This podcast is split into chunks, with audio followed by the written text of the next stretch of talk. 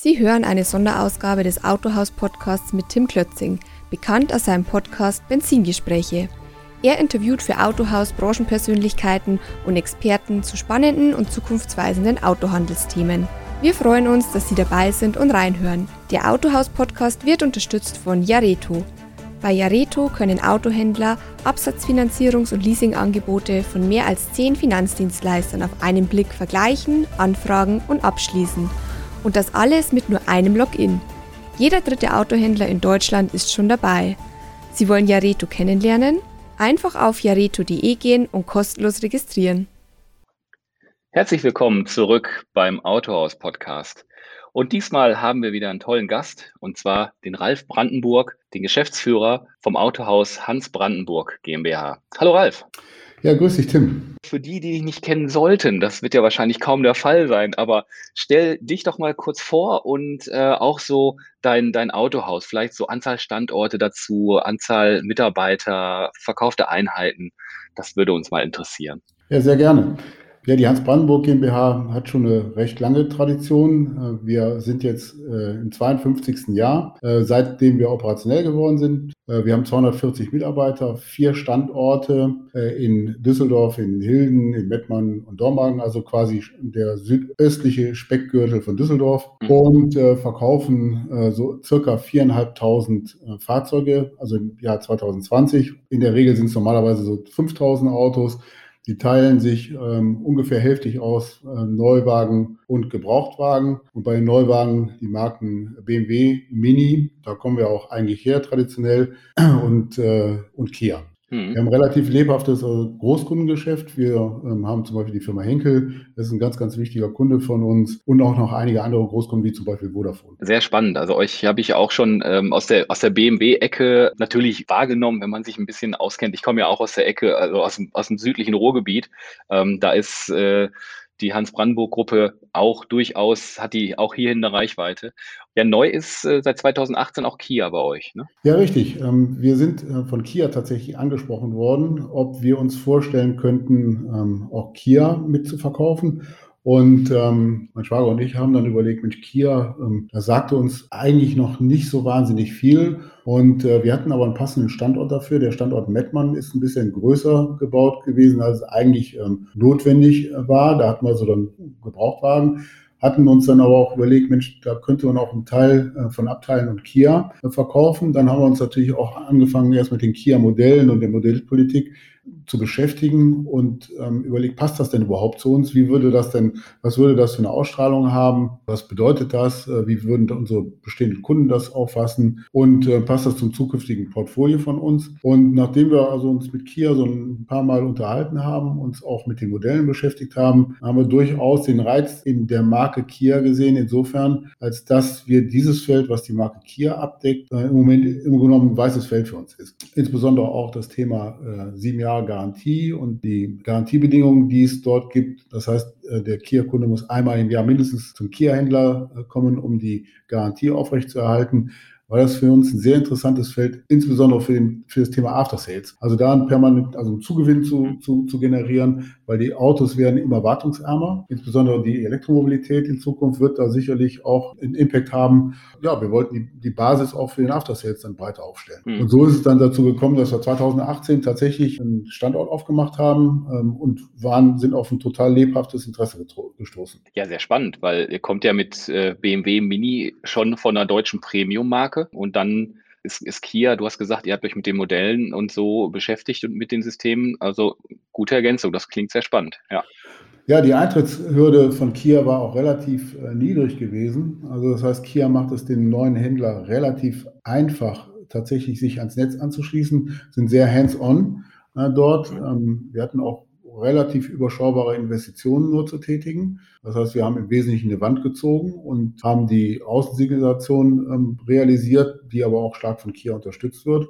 Und ähm, damit war das relativ einfach gewesen, tatsächlich loszulegen. Und mhm. ich bin dann von Kia auch eingeladen worden äh, zu so einer Dealer-Conference, eine International Dealer-Conference nach Korea. Das war auch sagen wir mal, ein wichtiger Schritt gewesen, um das einfach mal kennenzulernen, den Spirit von der Firma. Mhm. Und ja, also wir haben es bisher noch nicht bereut. Das, also die Eröffnung in, in, in, in Mettmann war sehr erfolgreich gewesen. Wir hatten also echt ein volles Haus. Das ist heutzutage auch schon schwierig und selten, Menschen ins Autohaus zu bringen. Äh, das ist immer wieder eine Herausforderung. Insbesondere natürlich jetzt in den jetzigen Rahmenbedingungen. 2018 war das noch einfacher gewesen. Ja, Aber wir sind im ersten Jahr dann so erfolgreich gestartet, dass wir uns dann, dann wurde ein weiteres Verkaufsgebiet, war dann vakant gewesen in Hilden. Ähm, das ist dann geteilt worden, weil die Marke ist ja sehr stark im Wachstum begriffen. Ähm, nicht umsonst im Übrigen, wie wir feststellen. Und, und darum haben wir uns beworben und wir haben offenbar eine ganz gute Visitenkarte abgegeben und haben dann auch den Zuschlag von Kia bekommen für dieses Neuverkaufsgebiet. Und die größten Bedenken, die ich eigentlich hatte, waren eigentlich die gewesen, oder wir hatten die, ähm, dass wir so eine Art äh, vielleicht als Premium-Händler äh, eine Schwellenängste aus auslösen würden bei Kia-Kunden. Das heißt, die, dass sie, sage ich jetzt mal, sich nicht vielleicht so wohlfühlen in so einem Umfeld, was dann doch ein mhm. Premium-Anbieter ist. Wir haben ja hohe Standards, die uns vorgegeben werden. Und ähm, das war aber überhaupt gar nicht der Fall. Im Gegenteil stellen wir sogar fest, dass die Kia-Kunden das sehr, sehr willkommen annehmen und äh, den Service-Level, den wir bieten als BMW-Händler, völlig genießen und ähm, sagen wir auch teilweise überrascht wahrnehmen, was wir so alles können und machen und wie wir den Kunden ins Zentrum stellen. Jetzt haben wir 2021 und äh, da erstmal so die Frage noch, ähm, wie hast du und, und dein Team denn 2020 erlebt? Ne? Also welchen Einfluss hat und hatte Corona auf dein Unternehmen und auch die Umsatzentwicklung? Also ähm, das war natürlich ein wahnsinniges Auf und Ab. So eine Situation hatten wir noch nie. Das muss man einfach so sagen. Das war eigentlich der, eine der größten Krisen 2000 2008, 2009, die Finanzkrise war fast einfach dagegen, um das mal so auszudrücken, mhm. weil man die Unwägbarkeiten, die mit den Themen verbunden gewesen sind, ja gar nicht abschätzen konnte. Es gab keine Blaupause dafür. So was hat noch keiner erlebt. Alle waren verunsichert gewesen. Ja, und das hat dazu geführt, dass wir natürlich intensive Gespräche geführt haben, um erstmal äh, zu überlegen, was ist wichtig im Unternehmen, was äh, ist für das, was ist für das Überleben wichtig. Und äh, da war der erste, erste Punkt natürlich Liquidität zu sichern. Und das haben wir dann auch erfolgreich geschafft. Wir haben dann auch nochmal Kredite beantragt, die dann in diesen Möglichkeiten, also KfW-Kredite, die angeboten worden sind, um einfach, einfach die Sicherheit zu haben, ähm, tatsächlich nicht irgendwie in Liquiditätsengpass zu geraten. Jetzt war das natürlich nach den ersten äh, Wochen. Ich war dann auch selber in Quarantäne gewesen, weil ich äh, zu der Zeit ähm, im Skiurlaub gewesen bin, kam aus Tirol, ich war in Kitzbühel gewesen. Äh, da war es eigentlich nicht so intensiv, aber wir waren trotzdem in Quarantäne und ich hatte also die ersten zwei Wochen dieses Lockdowns dann auch quasi fast handlungsunfähig im Zuhause verbringen, mhm. verbringen müssen. Mhm. Und das war dann besonders schwierig. Das hat aber dazu geführt, tatsächlich relativ schnell ähm, digitale Themen dann anzugehen. Ich bin genau, von meiner Vorbildung her sowieso Informatiker. Ähm, da liegt mir das auch relativ nah. Und äh, wir haben überlegt, wie bleiben wir in Kontakt? Ähm, wie ähm, schaffen wir es weiter, Leitungs-, äh, Führungskreisbesprechungen und so weiter durchzuführen? Und wir haben dann relativ zügig ähm, Teams entdeckt für uns und das eingeführt und das hat sich seitdem äh, so etabliert. Inzwischen ähm, führen wir fast alle Besprechungen, außer die am lokalen Standort.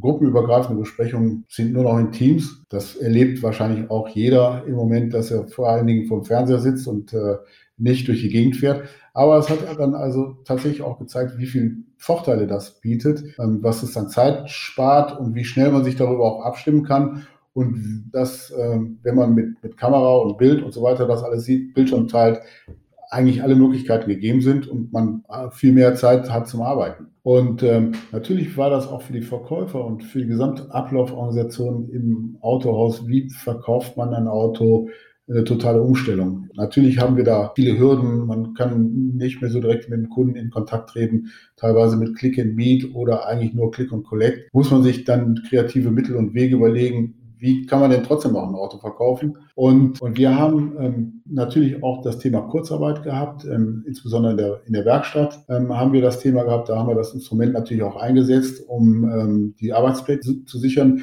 Wir haben uns als Ziel gesetzt, auch niemanden wegen Corona zu entlassen und haben das auch geschafft. Ähm, wir sind also äh, nicht weniger geworden in der Zeit. sondern äh, wir haben unsere Belegschaft gehalten und über den Einsatz der möglichen Mittel haben wir es also geschafft, tatsächlich eben sagen wir, das Geschäft einigermaßen konstant zu halten. Am Anfang, äh, in den ersten Wochen, Monaten, haben wir tatsächlich auch das Thema Kurzarbeit für den Verkauf ähm, mhm. benutzt. Das hat sich aber so im, in der Rückbetrachtung, in der Kielwasserbetrachtung als Fehler herausgestellt, weil man ähm, natürlich dadurch auch äh, sich äh, den Druck von den Verkäufern nimmt. Die Verkäufer leben ja davon, zu verkaufen. Die brauchen das auch. Wir brauchen das auch zum, zum, zum Leben. Und man gerät dann schnell in so eine Art ja, Gewöhnungsmodus rein, dass man dann, sag ich jetzt mal, den Tag so an sich vorbeiziehen lässt und der Druck, der fehlt dann tatsächlich auch ein Stück weit. Im Verkauf haben wir tatsächlich seit dem ersten Lockdown, um das mal so auszudrücken, keine Kurzarbeit mehr äh, gehabt und waren eigentlich für den Kunden immer zur Stelle gewesen. Das mhm. ist auch, glaube ich, ein Stück weit das Erfolgsrezept, ähm, wie wir das bisher geschafft haben, über die, über die Runden zu kommen, weil das eben vielleicht nicht jeder gemacht hat. Und wir haben in der, in der Zeit dann allerdings auch sehr stark an Digitalisierungsthemen gearbeitet, haben an unserer Webseite viele Dinge noch verbessert, optimiert und messe eigentlich immer die Leads, die bei uns so ankommen. Und wir, wir äh, merken, dass wir ein sehr überraschend hohes Niveau haben an äh, Leads, die dann reinkommen, zwar weit über dem Jahr 2020 und 2019 auch. Also wir sind im Moment auf einem gleichbleibend hohen Niveau. Im Gegenteil, sehr wir spannend. haben also noch nie so Leads, äh, so viel Leads bekommen wie, wie im Moment. Ach Mensch, das klingt echt fantastisch. Und ich kann dich ja sehen, du strahlst gerade, ne? weil das ist natürlich auch eine, tolle Erfahrung, dass ihr da auch auf das, das Richtige gesetzt habt und da durchzieht und dass sich das dann auch auszahlt. Das ist natürlich wunderbar. Ein Stück weit, glaube ich, ein neuer Kanal für, die, ähm, für den Direktvertrieb, befürchte ich, weil bis jetzt noch kein Hersteller auf uns zugekommen ist und hat gefragt, wie, wollen, wie wollen wir das mit Abo-Modellen vielleicht gemeinsam in die Zukunft tragen. Letztendlich ist es ja ähm, das Abo-Modell meiner Ansicht nach, wenn ich das vergleiche von den Zahlen her, zwar im ersten Moment sehr schick für den Verbraucher, keine Bindung, Auto bei Bedarf und ähnliche Versprechungen werden ja gemacht. Wenn ich mir dann aber angucke, was das kostet, dann zahlt man da doch einen ganz schön großen Batzen Geld für eine vergleichbare Leistung, wenn ich so ein Fahrzeug zum Beispiel leasen würde. Und das heißt, man, die Bequemlichkeit wird dann äh, doch vom Verbraucher bezahlt. Und ich kenne persönlich noch kein richtig erfolgreich funktionierendes Abo-Modell, es sei denn, es gibt nur diese Möglichkeit, ein Auto zu beziehen. Das ist, glaube ich, bei Polestar so ein bisschen im Moment, äh, glaube ich, die, das Hauptvertriebsthema. Aber so einen richtig erfolgreichen Abo-Anbieter kenne ich nicht. Vive Car ist zum Beispiel ein Thema, wo die jetzt im Moment sehr viel Werbung machen. Aber, für, also ich habe mir das Konzept mal angeschaut das Risiko bleibt ja beim Autohändler. Also ich muss das Auto ja quasi zulassen und die bieten die Plattform, das in die, in die Welt zu bringen, also den Verbraucher zu finden. Und das Risiko und die ganze Abwicklungsthematik bleibt beim Händler. Das Geldverdienen habe ich, also ob das ein Geldverdienmodell ist, habe ich im Moment noch nicht so erkennen können. Das ist ja auch bei den anderen ähm, Anbietern, die jetzt, ich sag mal, einen Glauben machen können, das Auto besonders billig zu bekommen, sind das eigentlich nur Leute, die sich dann in den Vertriebsweg mit einzecken, um das mal so auszudrücken um dann eben, sag ich mal, unsere Kompetenz, ähm, die du als Autohändler eben über viele, viele Jahre aufgebaut hast, irgendwo davon Nutzen zu ziehen, aber ohne das Risiko. Und äh, ich glaube, dass das ein Stück weit lang im Moment schick ist, aber dass auch diese Mode ein Stück weit vorbeigehen wird. Weil nämlich irgendeiner muss ja am Schluss damit Geld verdienen. Und wenn es der Autohändler dann irgendwann nicht mehr ist, weil der muss ja, der bietet ja letztendlich den Service vor Ort, äh, der wird das dann auch nicht mehr lange mit sich machen lassen sehr spannender Blick, weil ähm, ich finde das auch mal interessant, eine kritische Stimme dazu zu hören, weil ich auch, also jetzt in den letzten ein, zwei Jahren, ich glaube, da gibt es mir recht, ähm, ist das Auto-Abo-Thema ja schon echt laut, wenn man das mal so sagen möchte. Und die Anbieter treten auf und, und, und werben für sich natürlich, ähm, wie toll und smooth das alles läuft. Das, das mhm. mag auch so sein, ich will das ja gar nicht mhm. bewerten irgendwie, mhm. aber es ist auch mal spannend, da mal eine Meinung zu hören von jemand, der Händler ist und sich damit befasst hat. Ja, spannend. Ähm, ich, würde, äh, ich weiß nicht, ob du da das, ob du die Zahlen kennst, aber wie viele Autos werden denn per Abo im Jahr überhaupt auf den Kunden oder vom, Kunden genutzt? Gibt es da Zahlen? Also ich, ich wüsste da keine konkreten und belastbaren Zahlen. Nee, das, das weiß ich in der Tat auch nicht, auch wenn ich ähm, wie Flakar, den Stefan Lützenkirchen vor einigen Monaten interviewt habe. Da haben wir, ich glaube, also mir, mir, kommt jetzt keine, ähm, keine Kennzahl direkt in, in den Kopf und mhm. vor allem, wenn man das jetzt mal vielleicht addieren wollte, also das, das müsste man mal, äh, weiß ich nicht, müssen wir mal gucken. Ja, also ich sag mal, ich, vor allen Dingen, ähm, wenn dann, also sagen wir spezieller, also ich glaube, das wird ja, ist ja eine Art Zweitverwertung von Gebrauchtwagen oder jungen Gebrauchten, die dann eben dort äh, vermarktet werden sollen. Und ich müsste dann den Wagen dann zulassen auf mich, was ja natürlich auch mal noch meinen Kapitalbedarf binden würde oder mein, mein Kapital binden würde. Und ich gebe das jemand in die Hand, den ich vielleicht nicht kenne, den ich nur über das Internet zugespielt bekomme. Der benutzt das Auto dann eben vielleicht nicht mit dem notwendigen, ähm, mit der notwendigen Sorgfalt und ähm, muss mich dann mit jemandem auseinandersetzen und dann über Schäden äh, diskutieren. Also das wird schon äh, schwierig. Wir sehen das ja auch zum Teil bei den Fahrzeugen, die wir aus dem Schernau-Pool äh, zurückbekommen. Also die sind manchmal schon äh, in einem beklagenswerten Zustand. Ne? Ja, die werden nicht sorgfältig benutzt, die, die Fahrzeuge. Nee. Ne? Der, also das ist wie so ein, äh, so, ein, so, ein, so ein Mietfahrrad wahrscheinlich dann von der Benutzung. Ne? Ja, das ist natürlich dann schade. Ich, man hat ja auch kein, also man hat ja als, als Verbraucher, das will ich ja gar keinem vorwerfen, das ist ja menschlich, man hat aber auch gar keinen Eigentumsbezug zu, zu so einem Auto. Das ist ja ein wertvoller Gegenstand. Und äh, wenn man sagt, ja, ich zahle nur 500 Euro jetzt für einen Monat dafür und wie das dann hinterher aussieht, ist, ist nicht mein Problem. Ne? Der Herr Moinzel, der war ja. vor kurzem bei euch in Hilden im Autohaus und hat euch besucht. Ralf, ja. Genau, der Ralf. Ähm, der war da und da habt ihr euch äh, ausgetauscht und da hast du, das hast du gerade schon angedeutet, hast du erzählt, dass, das, das habe ich natürlich auch gelesen, das fand ich natürlich sehr mhm. plakativ, äh, dass ihr mit eurer Website inzwischen mehr Leads generiert als über äh, Online-Börsen oder, oder die ein oder andere ja, Plattform. Was ist denn da los? Ja, also da, da habe ich äh, scheinbar eine ganz ziemlich viel Aufregung in der Branche mit, ähm, äh, mit dieser Aussage dann äh, hervorgerufen.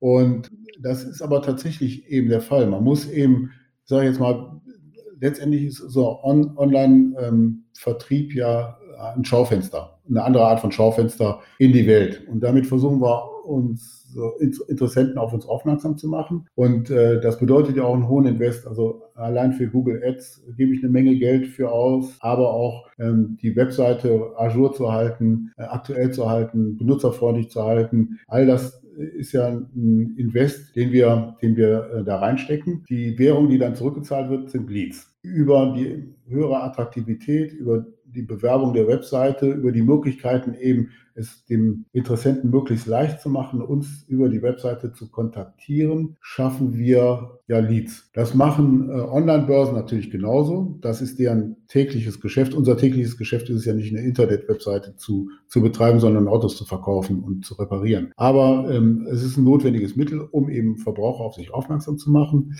Und das muss man dann, äh, wenn man das dann auch ernst nimmt, auch möglichst gut machen. Und wenn man das dann gut macht, dann zahlt sich das auch auf die Dauer aus. Denn auf meiner Webseite bin ich für mich, bin ich alleine, da habe ich die Möglichkeit, dem Verbraucher möglichst unsere Palette an, an, an Dienstleistungen möglichst äh, interessant darzustellen. Und wenn ich das gut mache, dann wird er darauf reagieren und uns zumindest mal fragen, hey, wie ist denn das? Kann ich das bei euch kaufen? Wie funktioniert das? Ähm, soll man nicht mit Termin machen oder telefonieren und so weiter und so weiter? Das ist ja erstmal der, der erste ähm, Ansatzpunkt. So, und ähm, bei den Autobörsen, die machen das genauso, aber die haben inzwischen, glaube ich, den Fokus verloren auf das Geschäft. Wenn ich mir nämlich eine Seite von Autoscout und Mobile anschaue, dann werde ich mit Werbung einfach zugeschüttet für Finanzdienstleister, für Versicherungen, für ich weiß nicht was alles, was auf den Webseiten noch so alles ist. Aber der zentrale Punkt, der Autohändler, für den eigentlich dieses Geschäft gemacht wird, der wird ein Stück weit außer Acht gelassen und ein bisschen stiefmütterlich inzwischen behandelt. Und das zahlt natürlich auch ein Stück weit, äh, sagen wir, ist, ist eine Entwicklung, die vielleicht ein bisschen übertrieben wurde. Das ist, ist sicherlich für, für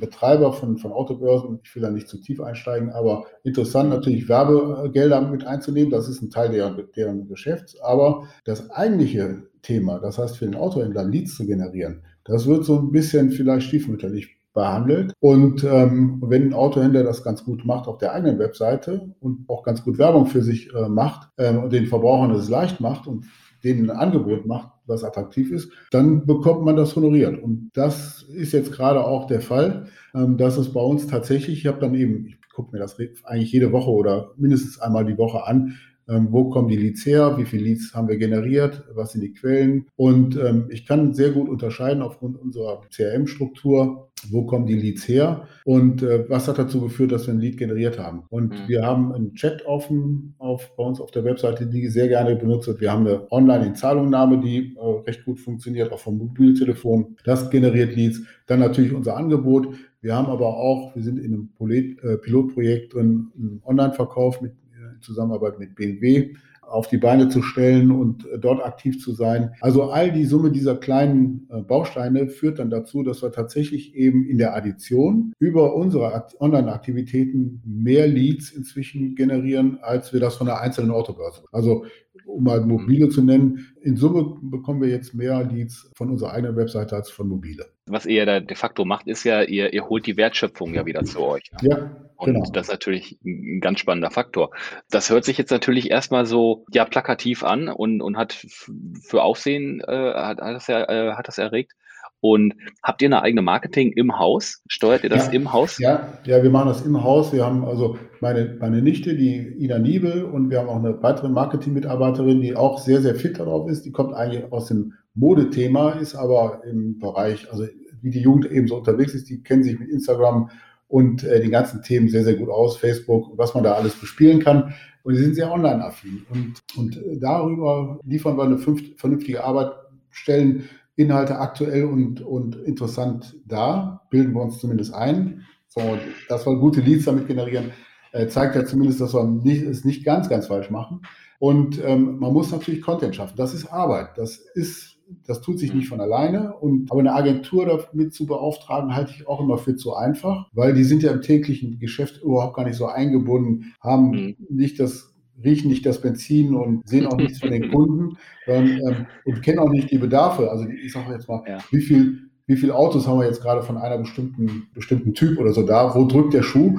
Und da können wir dann also relativ schnell reagieren und eine Marketingkampagne daraus also, vielleicht zaubern also du, du, kitzelst mich jetzt natürlich, ne? Du, du, du weißt ja darum, dass ich eine Agentur habe, die nichts ja. anderes macht als ja, Autohandelskommunikation. Ähm, ich gebe dir, ich geb dir da ähm, durchaus recht, ähm, gerade was auch den, äh, den, den Content angeht, was auch in, in mhm. Social Media und Co. kommt. Sowas, so eigenen Content bieten, das machen wir gar nicht. Also mhm. wir bieten nicht an, für, für Kunden äh, Social Media Content zu machen, sondern mhm. wir sind immer dann dabei, wenn es halt um, um bezahltes Online-Marketing geht. Mhm, also ja. Ads schalten, Google, Social Media durchaus auch, mhm. äh, TV, mhm. Radio und Co. Das ist aber dann, wenn klar ist, was ihr bewerben wollt, dann setzen ja, wir an. Klar. Also wir machen ja, nicht, wir, wir, genau wie du sagst, wir sitzen nicht bei euch im Autohaus und wissen nicht, mhm. was da gerade passiert.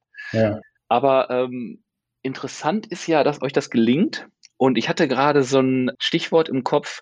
Ihr habt ja da mit BMW und Mini und auch Kia natürlich Marken, die haben ihre Vorgaben und Spielregeln. Das kann ja durchaus auch mal nicht beschleunigen. Im Gegenteil, sondern auch mal bremsen. Wie, wie also, habt ihr das denn gemanagt?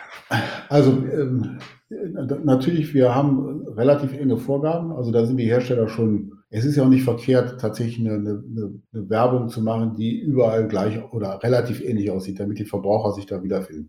Wenn ich mir Beispiele von vor 20 oder 30 Jahren, Jahren anschaue, und mir dann ansehen, wie jeder äh, sein eigener Marketingleiter war und gedacht hat, mit besonderen Stilblüten Aufmerksamkeit auf sich zu, zu ziehen. Das war, sah ja manchmal furchtbar aus, die Autohauswerbung. Insofern, ähm, wenn man da eine klare Guideline hat und dort eine Richtung vorgegeben hat, die dann auch ordentlich aussieht, ist das sicherlich kein Fehler. In dem Bereich bewegen wir uns ja auch sehr stark. Aber wir haben noch eine, eine Geschichte gemacht, die vielleicht auch ein Stück weit entscheidend war für, den, für die Marke an sich, Hans Brandenburg nämlich als Marke. Wir haben uns eine eigene CI gegeben vor einem halben, dreiviertel Jahr. Und zwar eine CI, die ähm, Tradition und Moderne so ein bisschen miteinander verbindet, die darauf stolz ist, dass wir seit 1969 am Markt sind, die den, den Namen ähm, des Autohauses sehr in den Mittelpunkt stellt, äh, eine eigene Schriftart eigene Farbwelten, damit wir einen konsistenten Auftritt haben, von der Kundenrechnung bis zur Webseite, von der Visitenkarte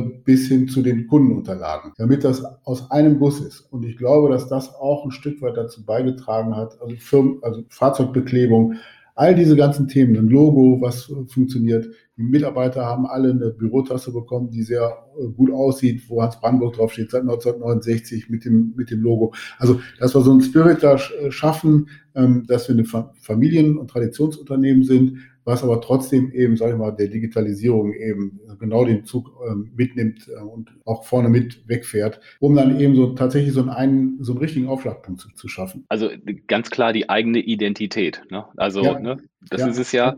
Und. Ja, e-, echt spannend. Also dadurch äh, dann, dann Aufmerksamkeit erregen, eine gute Website, die Technologie gut hinstellen, äh, die Prozesse darauf abstellen. Sehr spannend, ja. Und, und da ist verdammt viel Arbeit. Also wir sind immer noch nicht, also wir haben vor einem Dreivierteljahr, glaube ich, oder fast vor einem Jahr mit den ersten Gesprächen zu dem Thema eigene CI angefangen. Und wir sind immer noch nicht so ganz durch. Also ich sage jetzt mal, vielleicht hast du ja meinen mein Mail-Disclaimer ähm, gesehen, den, den, den wir jetzt standardmäßig alle einheitlich unter dem mhm. äh, Thema haben. Das ist aber auch nur möglich, weil wir das ähm, quasi automatisch generieren aus dem Active Directory, weil wir mhm. eben auch äh, tatsächlich in Azure uns digitalisiert haben und alle Mitarbeiter daran eingebunden sind. Äh, die, die Disclaimer werden automatisch ohne Zutun und ohne Fehler äh, machen zu können, eigentlich automatisch generiert. Also das mhm. macht einfach einen guten Eindruck wenn du, ähm, von einem, äh, auf einen Kunden, der dann eben von A bis Z eben in der Kommunikation eine einheitliche Linie bekommt. Absolut, absolut. Und ihr seid ja jetzt auch nicht, sagen wir mal, ein kleiner Händler, sondern ihr mhm. seid ja schon echt groß und da, da habt ihr das ja alles nochmal auf ein neues Level gehoben und, und, und hebt ja quasi noch. Ja, ja. Und, und tatsächlich ist es eben meiner Ansicht nach wichtig, äh, wirklich eine Marke aus sich zu machen. Nur so wirst du unverwechselbar und bleibst auch in den Köpfen. Sonst kann man ja zum beliebigen Händler XYZ gehen. Aber wir wollen eben sagen, wir sind 50 Jahre schon bestehen am Markt. Wir stehen auch für gewisse Werte und für eine äh, Qualität und unterscheiden uns damit dann auch von mhm. anderen.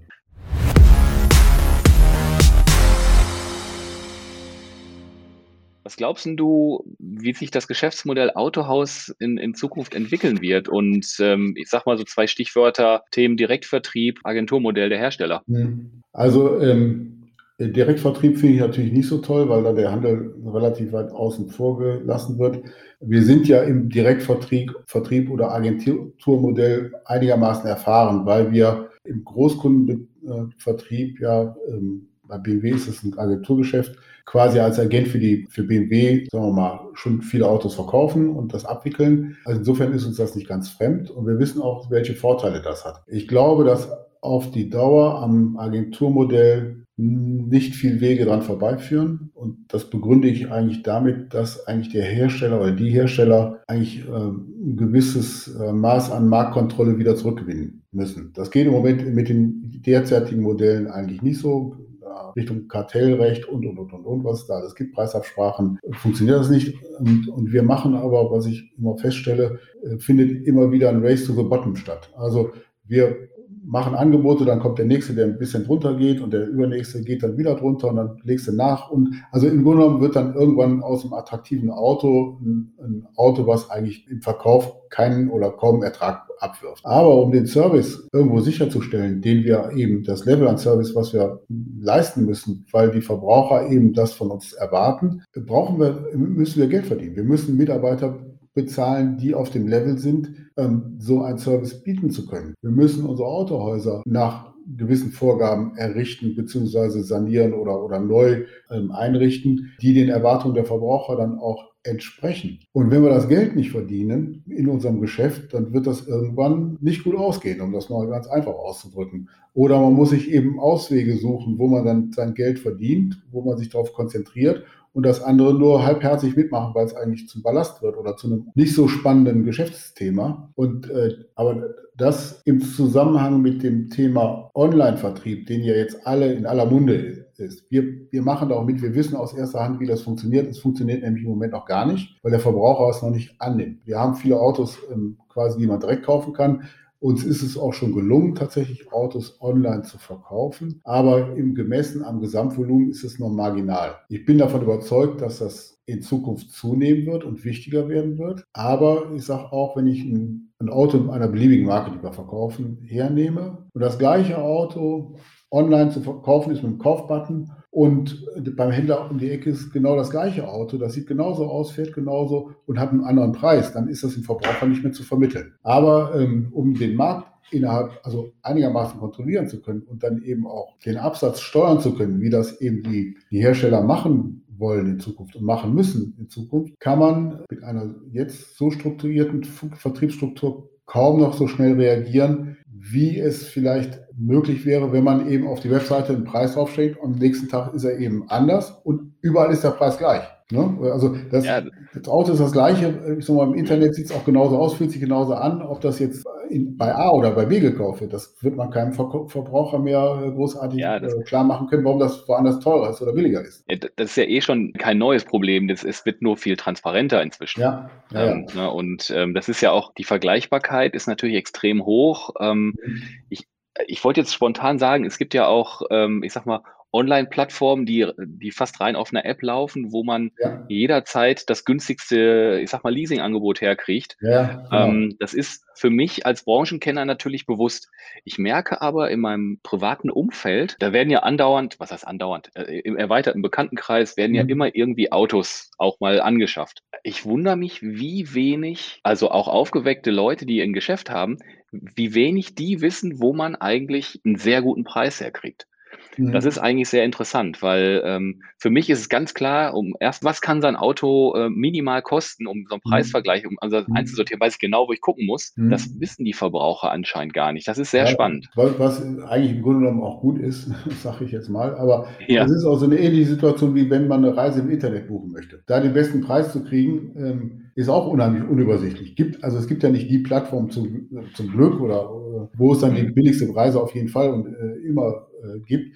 Aber wenn ich das mal äh, ummünze auf, auf Anbieter wie Carbau, die waren eine ganze Weile sehr in Mode gewesen. Das Angebot, was sie machen, ist auch attraktiv, sicherlich für den Verbraucher, äh, keine Frage. Aber inzwischen merken immer mehr äh, Autohändler, dass sie im Grunde genommen eigentlich äh, den eben beschriebenen Race to the Bottom machen, weil natürlich nur der günstigste da gewinnt. Aber der günstigste verdient ja überhaupt gar kein Geld damit. Kommt mir jedenfalls so vor, also, so, sonst kann ich nicht rechnen. Ne? Ja, das, das, das ist echt, das ist auch echt schwierig. Und wo du vorhin darüber gesprochen hast, ne, ähm, es wird immer günstiger, günstiger, günstiger, aber da arbeiten ja Menschen, die ja, äh, ja Geld verdienen müssen mit ihrer Arbeit. Und ähm, ich, da habe ich mich auch natürlich durchaus ertappt gefühlt, weil als ich den letzten Firmenwagen angeschafft habe, habe ich natürlich mhm. nachher im Endeffekt einen unglaublichen Preis für ein unglaubliches Auto erreicht. Aber mhm. da habe ich nicht eine Sekunde drüber nachgedacht, komm, und wenn der irgendwie ein paar Euro teurer ist, das, das hilft dem Händler, ja. muss ich mich gerade am Kopf kratzen, ob ich das getan habe. Ja, ja, ja. Also ähm, das ist äh, sicherlich immer eine Ventilgeschichte, die dann eben die Not irgendwie ein Stück weit lindert. Aber ich glaube, dass viele Händler jetzt inzwischen auf die Idee gekommen sind oder merken, dass das auf die Dauer kein, kein Zukunftskonzept ist.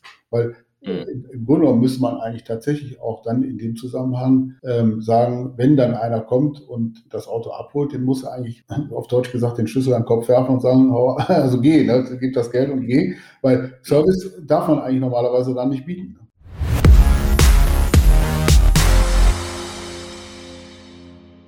Würdest du denn heutzutage noch mal ein Autohaus eröffnen?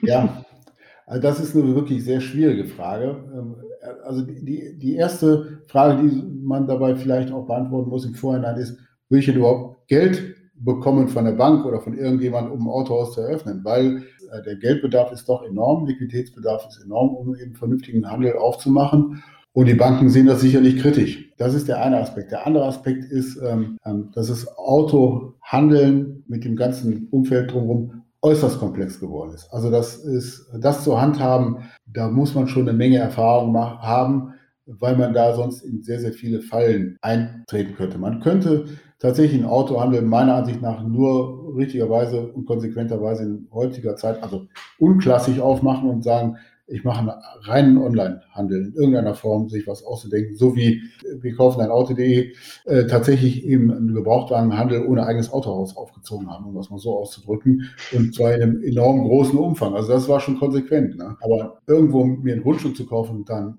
ein Autohaus draus, drauf zu bauen, ohne Vorerfahrung, ist, glaube ich, schwierig die nächste Frage, die da jetzt als Abschluss noch kommt, die wird relativ einfach. Mhm. Und zwar, die, die Redaktion interessiert, was fährst denn du eigentlich für ein Auto zurzeit?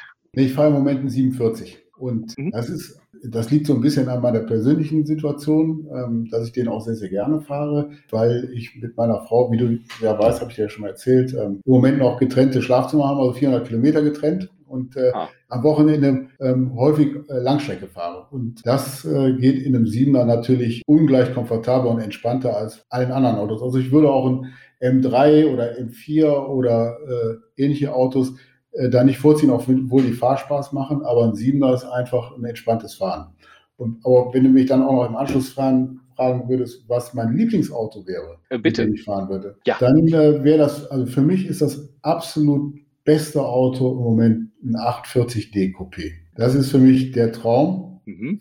Von der Form her, von den Fahreigenschaften und von der Reichweite ist das für mich das absolute Traumauto. Ich habe dann auch eine Menge von den Autos gefahren und ähm, ich glaube acht oder so insgesamt und bin von dem mhm. Auto total begeistert. Straßenlage, Souveränität und ähm, Reichweite, also Effektivität, Reichweite in Relation mhm. zur Geschwindigkeit, die ich damit fahren kann, ist das für mich der, der Knaller. Ähm, da hat man zum Schluss ja nochmal gemerkt, äh, da ist ein Autohändler mit Herz fürs Automobil. Also ich habe da gerade wieder die Augen leuchten sehen, absolut. Ja. Das, das, ist immer so schön. Ne? Also das, das, das setzt ist aber auch genau der Unterschied zwischen, wir kaufen dein Auto, die einen anderen Ansatz haben und einem Händler, der einem Geschäftsführer mit einem Unternehmen, 50 Jahre Historie, äh, das, das, äh, ich wollte gerade sagen, das macht was mit einem. Äh, das ist mhm. aber nicht ganz richtig, aber es, es ist deins. Das ist dein Thema. Ja, ist auch, ist auch eine Verantwortung. Also wir haben viele langjährige Mitarbeiter, die von ähm, ihre Lehre bei uns gemacht haben, die bei uns in Rente gegangen sind. Ähm, wow. Da hat man eine, da hat man eine Verantwortung für, für die Menschen und da muss man sich dann auch für einsetzen und möglichst auch ich sage mal, von uns aus das Beste geben, damit äh, der Zug auch in die Zukunft weiter, weitergeht. Klasse. Ralf, ganz, ganz lieben Dank, äh, dass du mir da Rede und Antwort gestanden bist. Es hat ja, mir einen riesen Spaß gemacht und euch alles Gute weiterhin. Ihr, ihr werdet das rocken und ihr seid da auf einem Top-Weg. Also ähm, Chapeau auch, auch von meiner Seite, der so ein bisschen Marketingverständnis natürlich hat, mhm. ähm, was ihr da treibt. Echt mega. Super. Viel Erfolg weiterhin. Macht's Danke, gut Tim. und ja. ciao. Super. Ciao. Ciao.